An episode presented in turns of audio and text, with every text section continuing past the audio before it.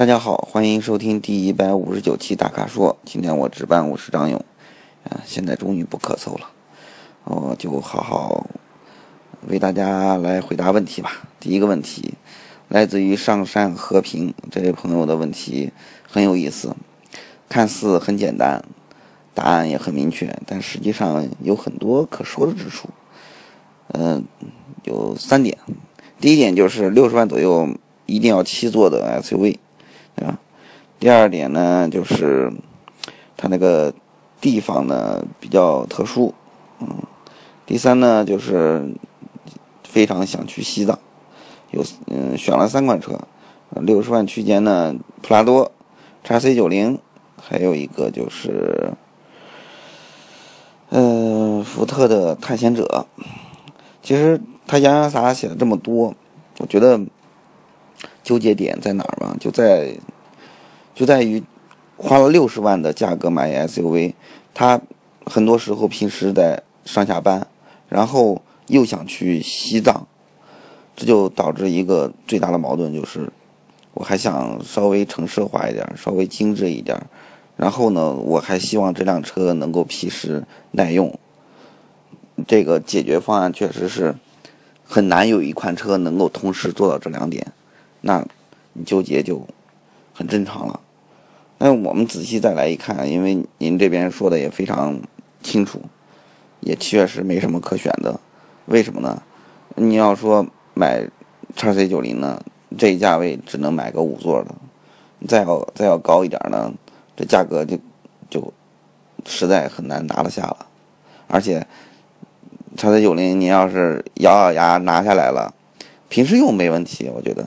那您要想又想去去一些高原，或者说一些路况不太好的地方，心里又觉得这这受得了受不了，不太忍心，对吧？然后呢，这个探险者呢，您也说了，就是底盘会有担忧，嗯。其实我觉得底盘一方面，另外就是因为我开过这个，而且是在哪儿啊？在甘肃还是什么地方开的。这车，我觉得如果说想要去走一些比较差的路况，还有个担担忧之处就是，这个车的接近角和离离去角啊，不是特别让人满意，有点像凯迪拉克的。呃，老的 S R X 和现在的叉 T 五，啊，接近角都比较小，这是一个问题。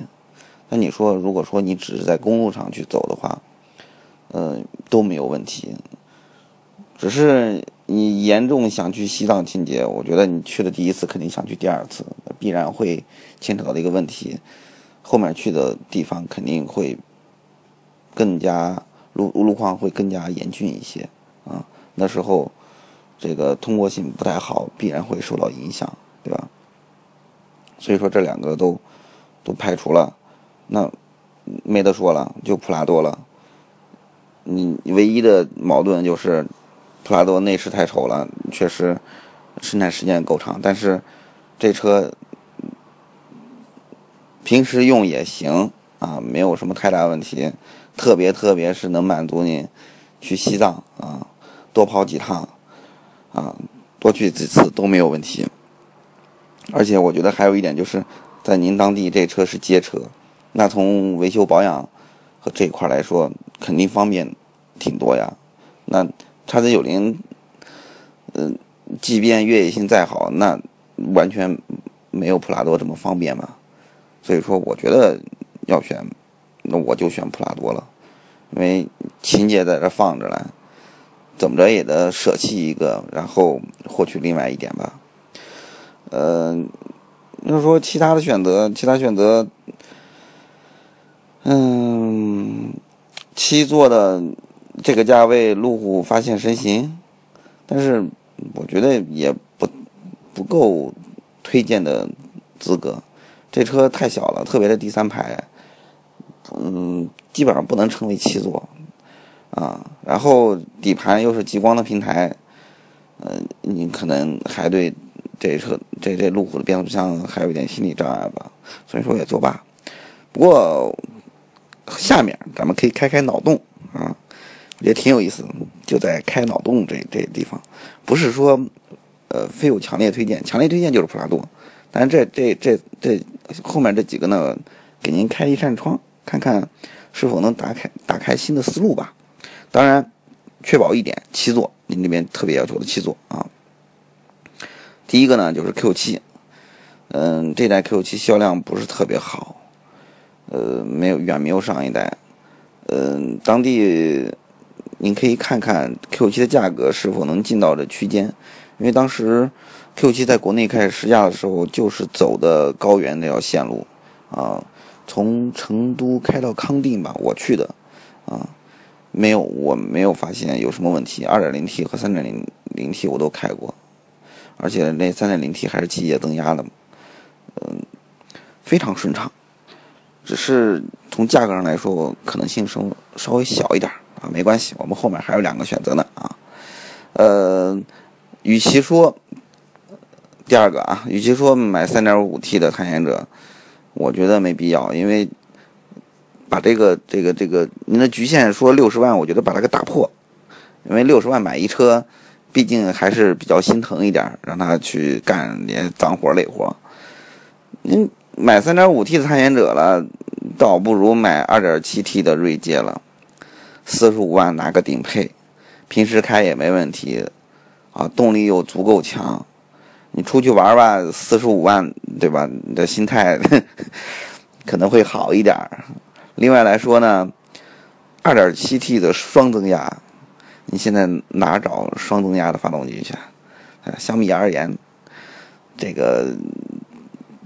要选福特的话，就别选探险者了，还不如买个便宜的锐界呢，造起来自己也没那么心疼啊。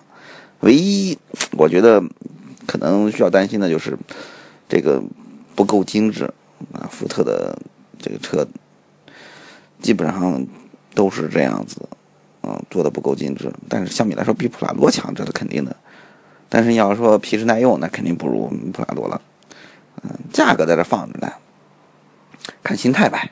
啊，好，第三个我觉得是最最奇葩的方式啊，可以看一看。呃，还是嗯，买个撼路者吧。这个撼路者还是福特的，那价格还更便宜。然后这个撼路者出厂是来自于哪儿呢？福特的小蓝工厂。我觉得这个小蓝工厂啊。就是一个出奇葩的工厂，呃，你我为什么说撼路者呢？呃，因为它跟那个锐界差不多一个平台，而且更便宜。然后呢，这撼路者是非承载式车身，又更便宜一些。那你要开着它出去，它也是七座，你要开着它出去去去西藏，那。那心态比开锐界更好了，那就可劲造呗，对吧？非非承载车车身又给你更多的一些一些信心吧，去跑更多的地方啊。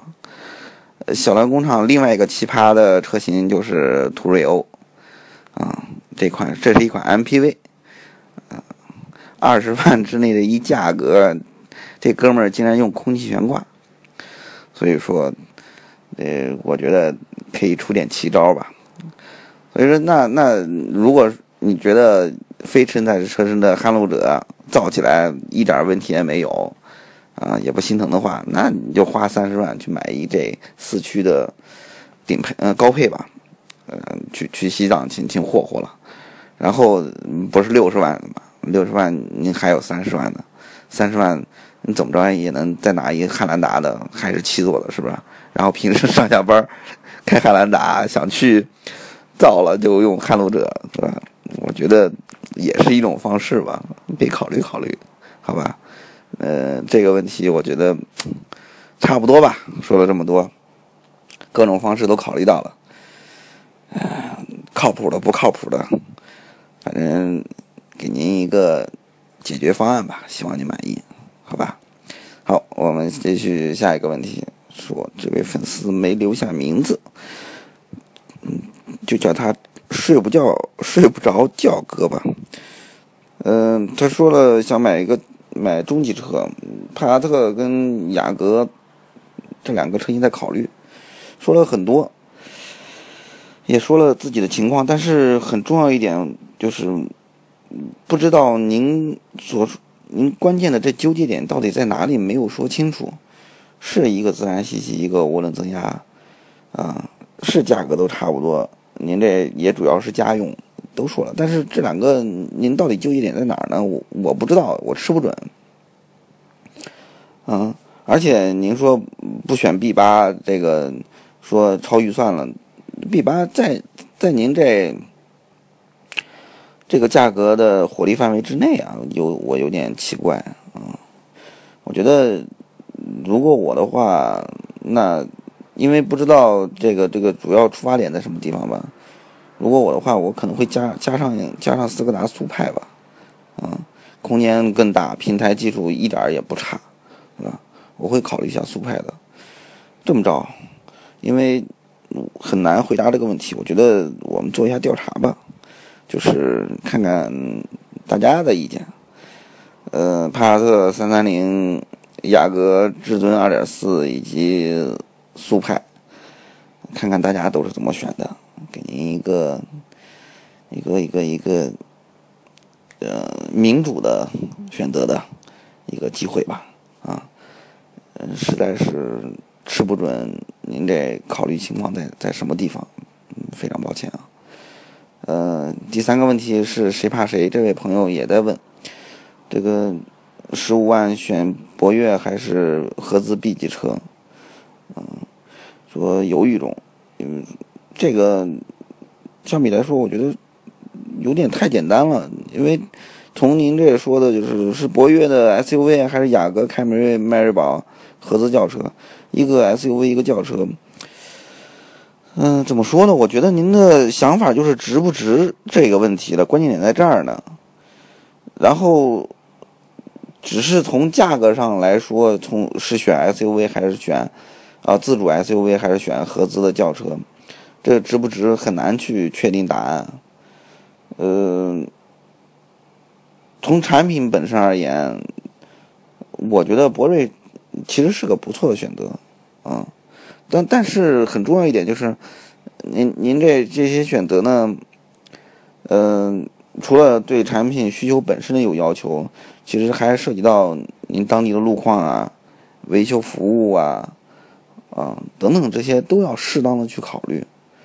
所以说，嗯，这个希望您把问题再稍微呃详细一些，因地制宜，有针对性，这样会更好一点，好吧？